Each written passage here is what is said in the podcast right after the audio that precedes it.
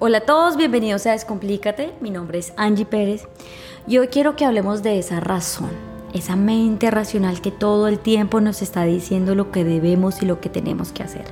Todas esas expectativas que tenemos con cumplir, al igual como esas gratificaciones que estamos esperando que el mundo tenga sobre nosotros. Pero mi gran pregunta es, ¿por qué nosotros entramos en ese juego de la razón, de complacer, de querer hacer todo como nosotros queramos y que todo tiene que ser como nosotros pensamos sin escuchar la opinión de las demás personas.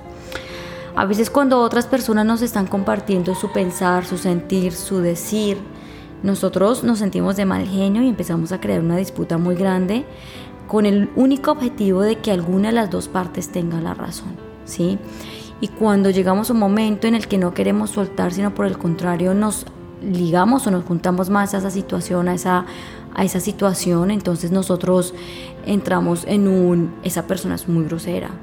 O, o qué tal que esa persona debería de cambiar o empezamos a poner etiquetas hacia la otra persona y todo empieza a ser muy difícil, ¿verdad? Porque al final nosotros queremos convencer a ese otro, pero no aceptar su opinión y entramos en una pelea de juegos. ¿Qué tan difícil se nos está haciendo en la vida querer aceptar al otro?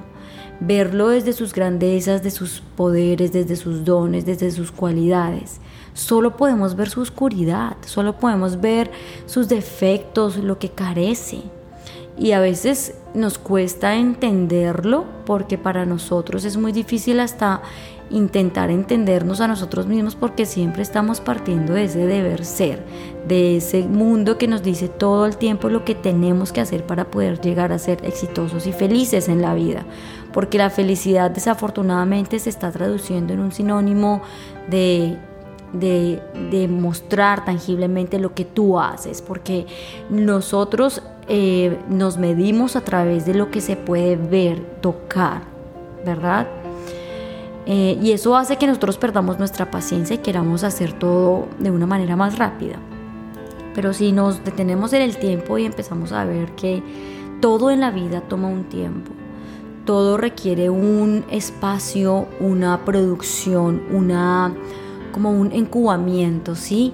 Si nos vamos hacia la parte de la selección natural, nos damos cuenta que el bebé, por ejemplo, debe estar en, en el vientre de la madre por nueve meses.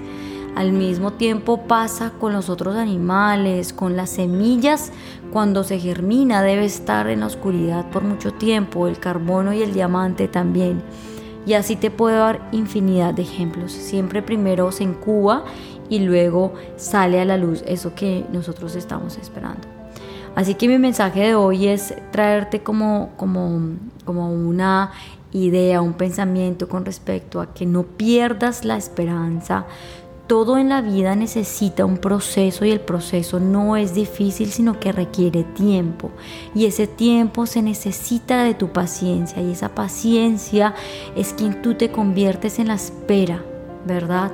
Todo va a llegar en el momento que debe ser y en el momento en el que tú estás dispuesto a recibir y dar aquello en lo que tú estás hecho. Nada se puede acelerar, ningún proceso es más lento o más despacio, ni tampoco la vida te va a dar situaciones en las que tú no puedas reaccionar según lo que tú tienes, porque la misma vida te va entregando dependiendo de lo que tú eres capaz de recibir y al mismo tiempo de responder.